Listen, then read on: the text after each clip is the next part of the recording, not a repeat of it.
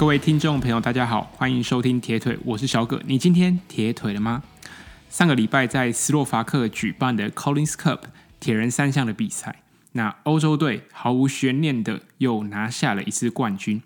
那这场比赛呢是呃第二届了。那第一届的时候，欧洲队也是拿了冠军，所以等于是欧洲队二连霸。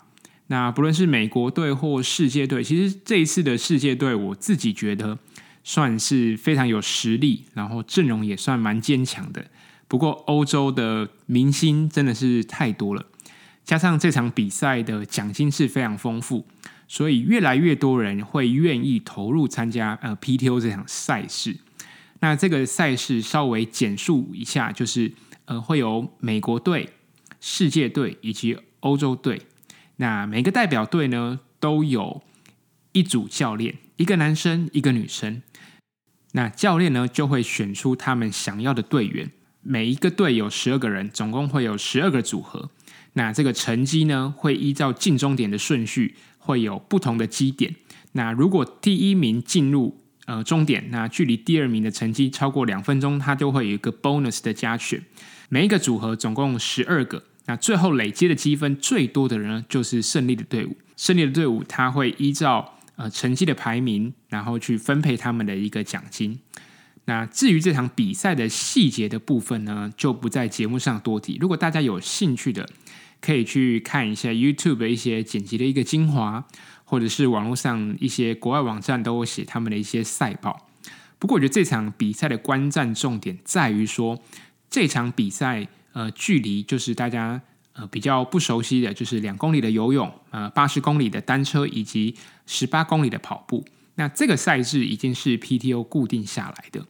那为什么说这场比赛需要大家关注呢？除了这场比赛吸引了非常非常多的优秀的精英铁人三项选手之外，那更重要的是这场比赛其实距离 Kona 大约剩下七周的时间。我知道。大家可能会觉得说，诶，这样的一个距离跟诶 Kona 二二六比起来，还是有一段差距。而且，呃，这场比赛像是世界队呢，就选择两位非常有名的 ITU 选手，分别是去年东京奥运的女子铁人三项冠军 Flora Duffy，以及男子的铁人三项第三名铜牌 Hayden Wild。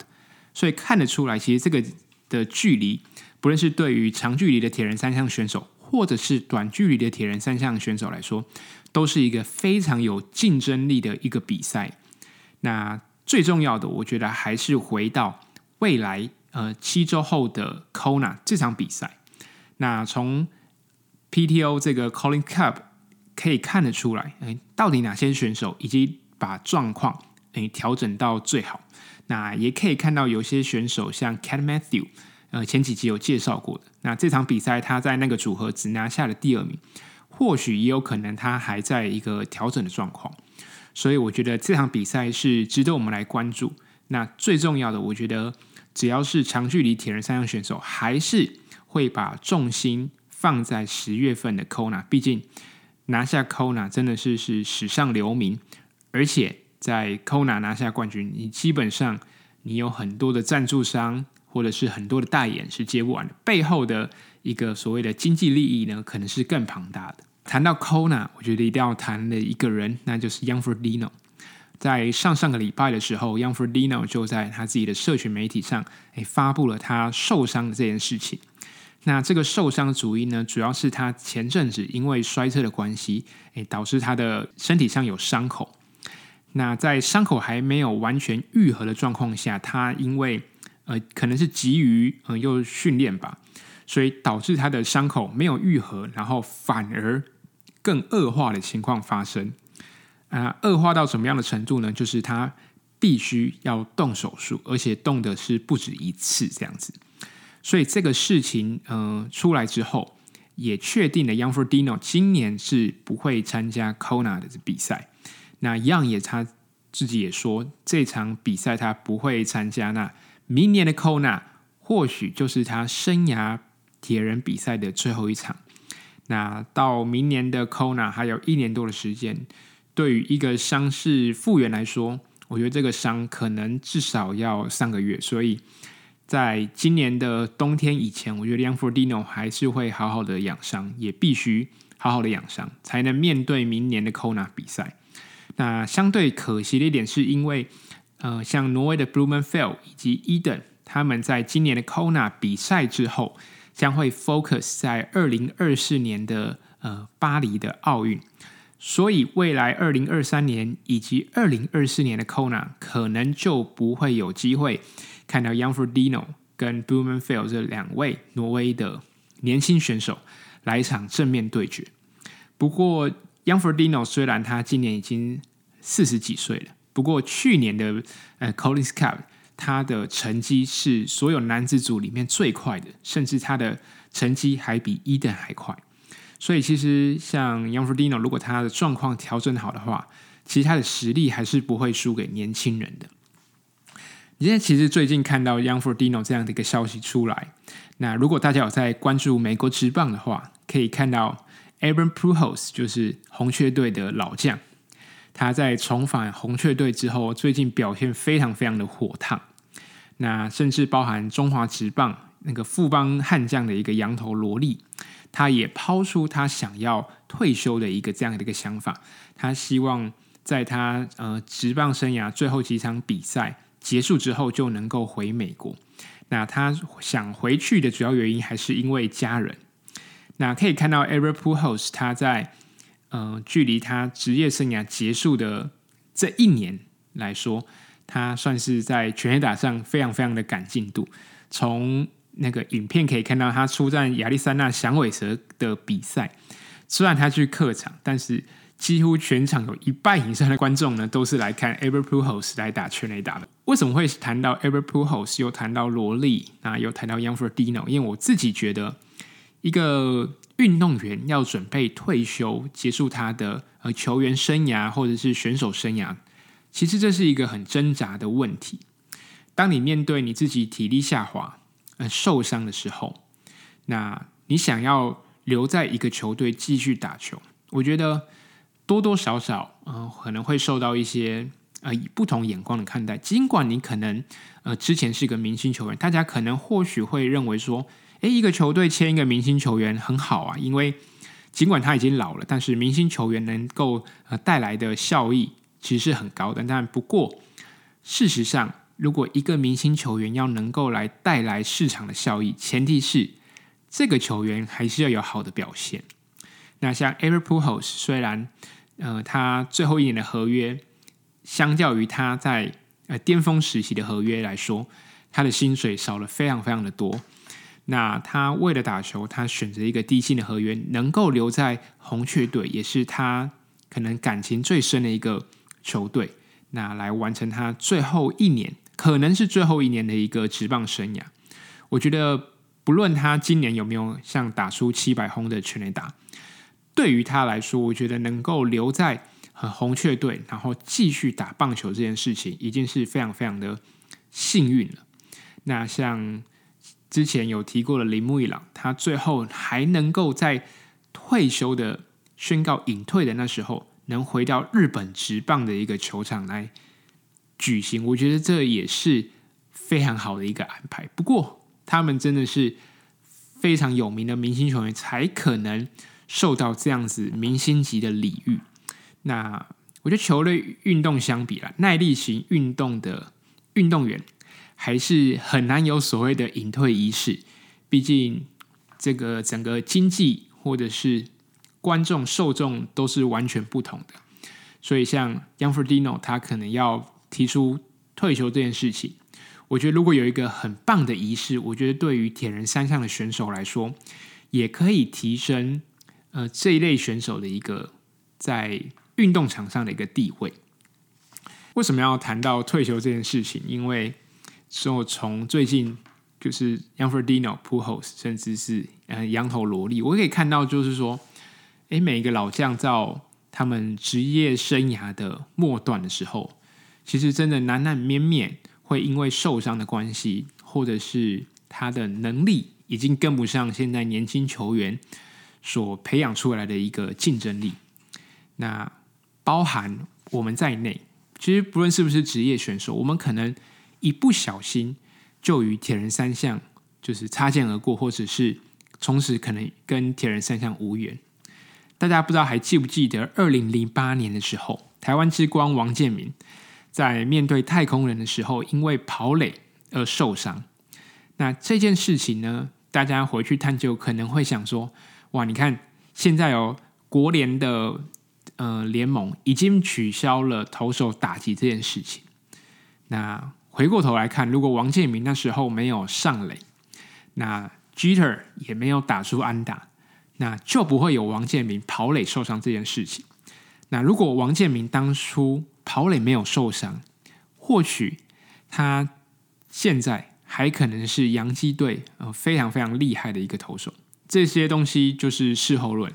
不过我们可以知道，那一次的跑垒受伤，其实对王建民来说，从此改变了他的运动生涯。那 Netflix 有一个很棒的纪录片叫《后劲》，我觉得大家可以去看。叫后镜王建民这样子，呃，这一部的纪录片，嗯，可以蛮清楚的详尽，就是一些运动员他在接受训练或是面对低潮，他们是该如何度过的。那二零一七年，我想大家印象都非常深刻。当时在 Ironman Kona 世界锦标赛之前，Tim 等和这位选手，他在当时呢是 Ironman 的世界纪录保持人，却在比赛的前两天，呃，车祸被撞。然后撞到呢，伤到他的颈椎。呃，幸运的是，他没有因此就是呃全身瘫痪，或者是更严重导致他可能无法行走这样的一个状况。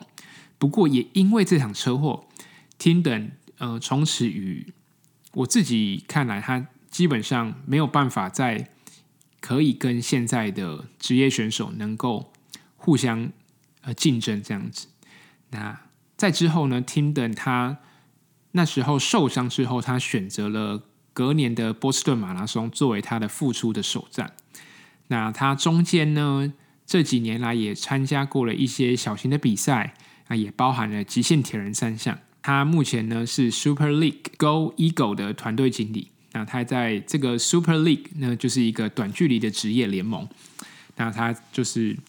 等于是换了一个工作，那不过呢，还是跟铁人三项有非常深的一个渊源跟关系。谈到退休，各位听众朋友，不知道会不会跟我一样，偶尔可能会问自己说：“哎，到底呃，从事跑步、从事铁人三项这件事情来说，到底会坚持到什么时候？又或许是说到哪个时候，我们才会哎从此呢，跟铁人三项哎。”完全的切割。那为什么会想谈论这个呢？因为我自己觉得，要找到热情跟喜好，是我们业余选手的一个非常重要的一个动机。为什么我们会想要从事铁人三项，想要从事耐力运动？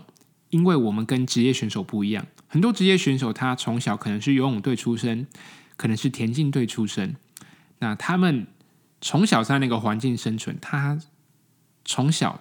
就是接受这样的一个训练，在他的脑袋，在他的观念里，甚至他呃一生所学的技能，就是呃游泳、单车、跑步。如果他离开了这些东西，或许他可能没有办法呃面对社会。当然，这个可能是讲的严重一点。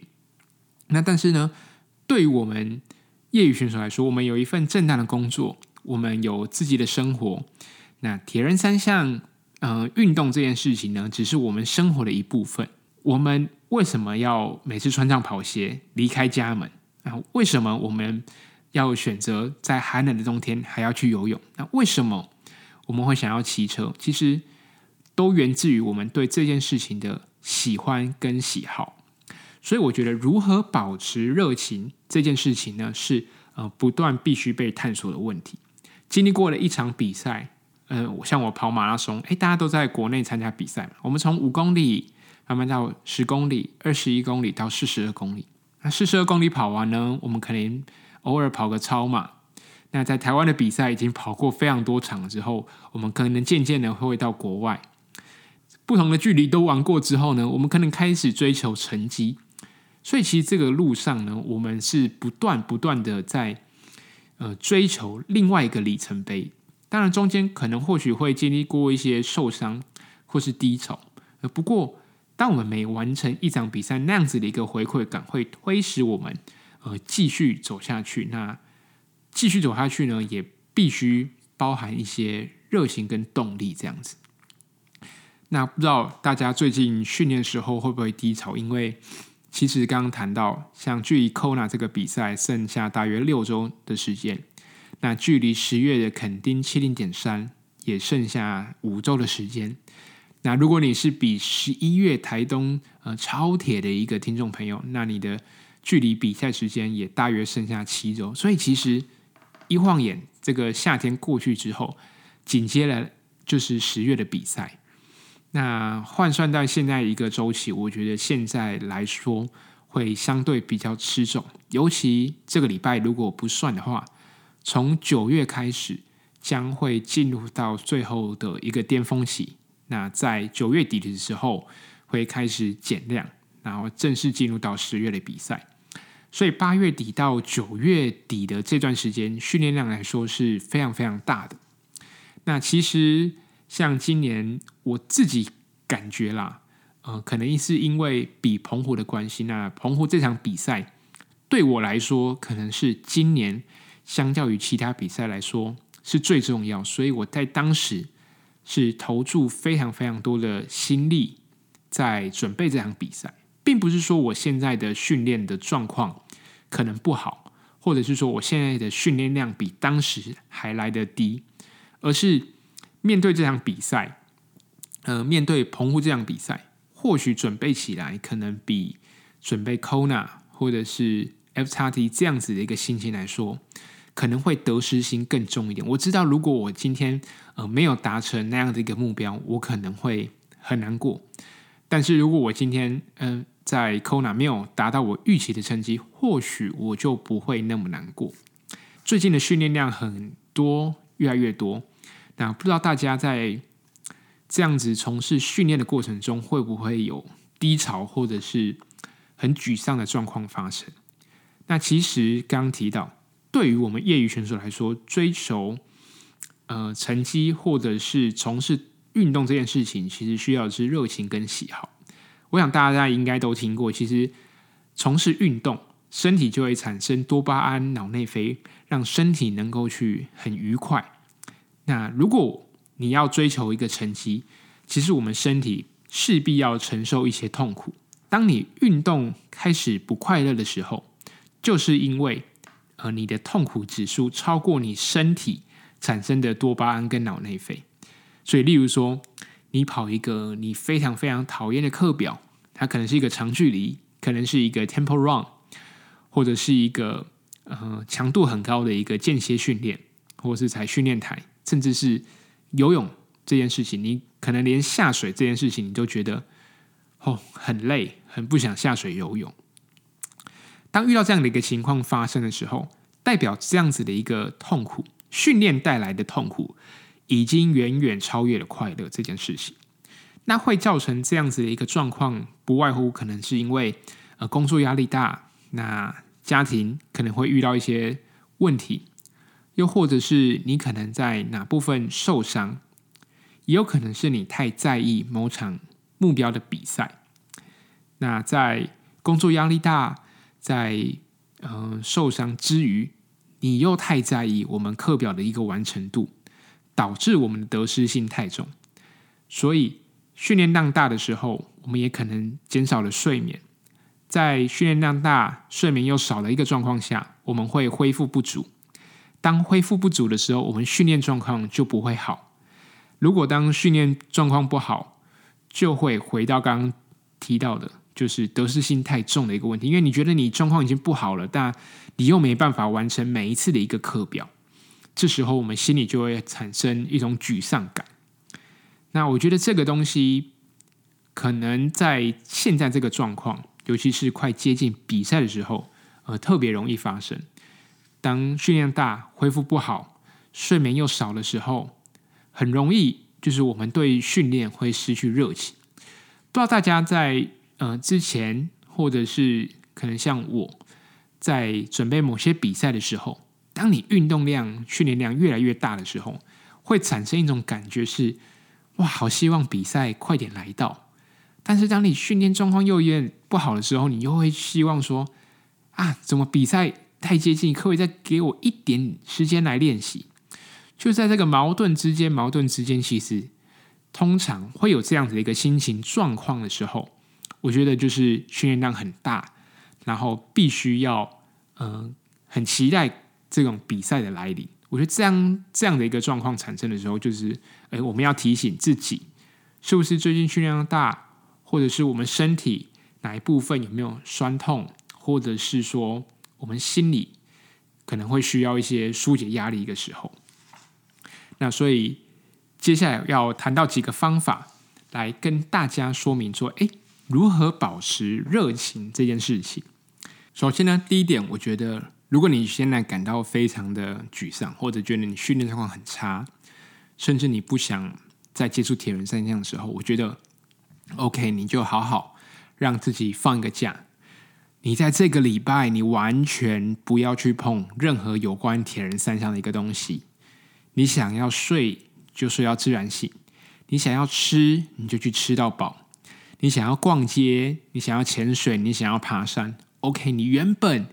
因为训练而延迟的事情，我觉得你就给自己很好好的一个假期，然后去从事你想要做的这些事情。你现在可能不喜欢铁人三项，或者是你对于铁人三项这件事情感到倦怠。如果你休息三天之后，你又很想训练，OK，那我们可以知道，其实你对训练还是有热情，只是你真的身体太累。不过没关系，我觉得。你真的很累的时候，你就给你自己一个星期的时间，好好去休息，好好去做自己喜欢的事。我觉得这个是很重要。重点就是远离铁人三项，远离单车，不要去游泳池，看到跑鞋你就不要去看它，你就不要想出去跑步。你要强迫自己，哎，离开铁人三项。OK，第二个，如果你平常是一个人训练的话，你今天感到嗯、很 frustrated，很很心情很郁闷。我觉得你这时候应该就找团练这件事情，不论是团练也好，你可以问一下，你可能在跑操场、呃跑田径场的时候，你可以问一下，哎，这里可不可以跟你一起练习？你们今天跑什么？那就可以加入大家，或者是你可以报名诶团体课，你像有些跑班嘛，或者是游泳班，你就找一些课程可以去上，甚至我觉得不一定是要跟铁人三项有关，你可以去上瑜伽。或者是你可以报名一些诶爬山啊，或是越野跑的一个课程，跟其他人一起参与铁人三项这件事情，我觉得也是可以帮你排解压力的一个方法。因为跟你参加、跟你一起参与训练这些人，只有他们才懂得你的辛苦。你今天跑间歇跑得很累，OK？你今天嗯礼拜六你去骑了一个五个小时加转换跑一个小时。非常非常累，结果你身边人完全不知道你在累什么，只有你一个人知道。但是如果你今天找一个团练，大家一起享受这样的一个过程，尽管这个过程很痛苦，但是你会知道这不是只有你一个人，你不是孤单这件事情。甚至我觉得最重要的就是，当你们协助训练之后，诶，你们可以一起去吃吃饭、聊聊天，这样子的一个过程，我觉得。是我每一次最珍惜训练，呃，结束后的那种时光。我觉得这个是最珍贵，也是很难得可贵的。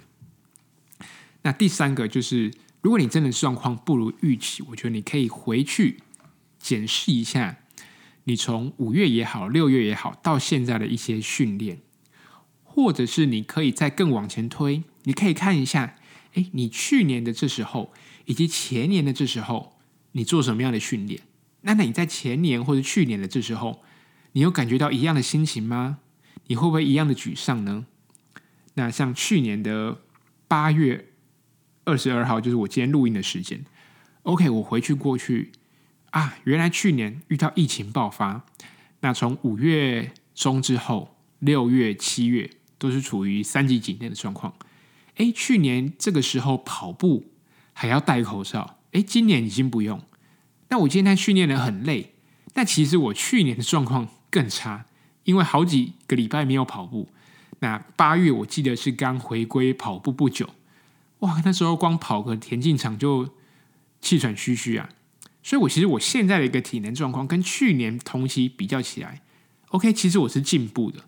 虽然我现在练得很累，但是就算我再怎么累，我的体能状况还是比去年好。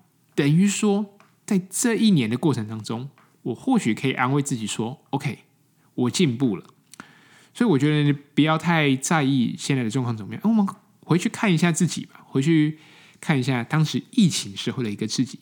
哇，原来我们这一年经历了很多，同时我们也成长了很多。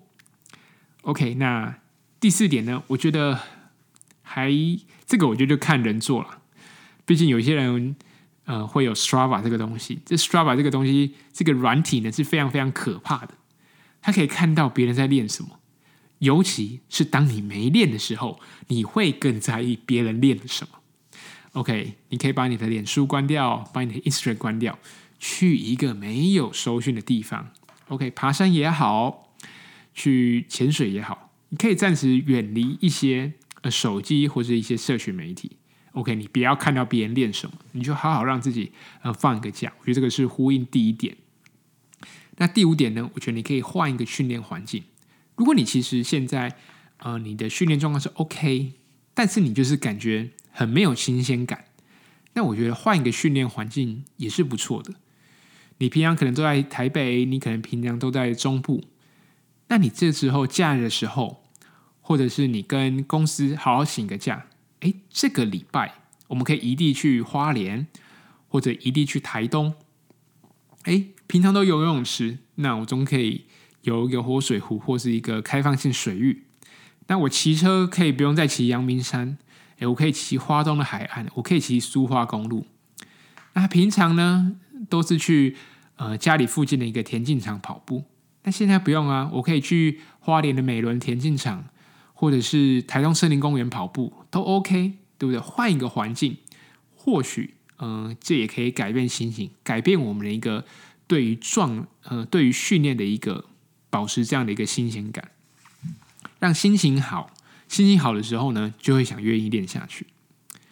第六点呢，我觉得这个就比较看个人。如果你是一个呃比赛很接近的话，我不建议你那么做。但是如果你是一个呃保持训练，但是又对于训练呃稍微热情有点减缓，我觉得你可以做一些疯狂的事情。那我觉得这个前提是，嗯、如果你没有十月的比赛，我可以觉得你可以这样子做，就是你可以去玩一些一日系列。无论是一日台三线也好，一日双塔啊、一日北高，或者是一日双港，从花莲港骑到台中港，或从台中港骑到花莲港，OK，或者是你去爬山，哎，走一日欧胜，或者是一日单攻，都 OK，都可以，就是做一些超越一些身体可以负荷的事情，就是你做得到，但是它需要花费更多的体力。甚至是你去骑车环岛也好，花三天或者四天的时间环岛，这样子一个呃方法，我觉得也是非常非常的一个不错。那第七点呢，我觉得你可以添购一些呃新的装备，就是花钱消灾嘛，就是你想诶帮你的脚踏车升级轮组。那最近捷安特的车子也出新的，OK，环法刚结束，现在是环西。那看一下现在的职业车手在骑什么车，你想找一些新鲜的。事情，我觉得你可以上网 shopping，然后看一下大家现在都买什么。我觉得这也是一个很不错的方法。当然，前提是大家的口袋要够深。那第八点呢，我觉得是我非常喜欢做的，就是当你呃面对整个状况不好的时候，或是你觉得你这个训练环境很阿杂的时候，想改变的时候，我觉得你可以整理一下你的 pan cave，就是你的训练平常训练的一个地方。它可能是一个空间，你可以帮它摆设一下，你可以帮它装潢一下，或者最简单的，你把它整理干净、打扫干净，或者是你可以多更换一下，哎，你的 pen cave 里面的蓝牙喇叭，或者是你可以哎换一个平板都 OK。那甚至呢，你不一定只要呃整理 pen cave，你包含你身边的周遭的环境，你的家里，我觉得都可以嗯、做一个清洁，做一个改变。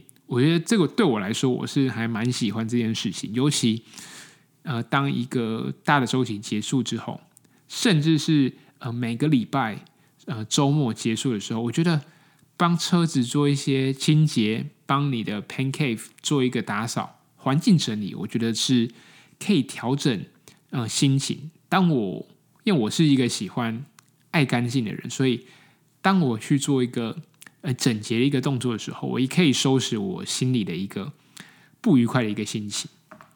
那第九点呢，我觉得大家要看一下家里的状况，就是如果你的环境许可，那你又是一个喜欢嗯、呃、动物的话，我觉得如果你喜欢狗狗，我觉得你可以养一个狗狗，它可以陪你一起运动。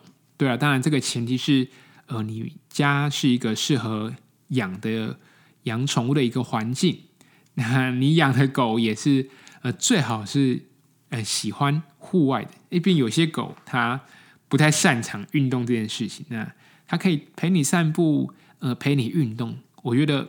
养一个宠物，真的真的可以改变，不只是当下现在的训练一个状况，它可能是呃影响你，哎这一辈子，它可能是一个缘分吧。对，我觉得这个还可以讨论蛮多的。我自己是没有这样的过，不过或许如果有机会的话，养一条狗，或你可能去呃流浪犬之家去认养，我觉得都是非常非常的 OK。那它可能会改变你一生。今天来做个结论，就是我自己觉得，面对训练感觉到很沮丧的时候，其实这是一老天爷在考验我们对于训练的热情。你有多喜欢跑步这件事情？你有多喜欢铁人三项？他就会用一种方式来考验你。OK，那我觉得，当你选择跳脱的时候，就是来真正。考验你是喜欢还是不喜欢，就像当你觉得很沮丧，觉得对训练感觉到失去热情的时候，那你就离开这件事情。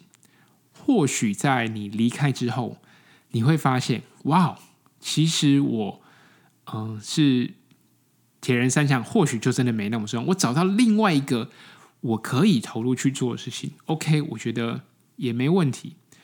那当你离开跳脱之后，你会发现，哇，其实铁人三项还是很好，我还是很喜欢它。所以，不论你喜不喜欢，至少你有做一个跳脱这件事情。当你做了这个事情、这个举动之后，你就可以重新确认，哎，你是喜欢铁人三项，或者是其实你喜欢铁人三项是超过你原本预期的一个喜欢。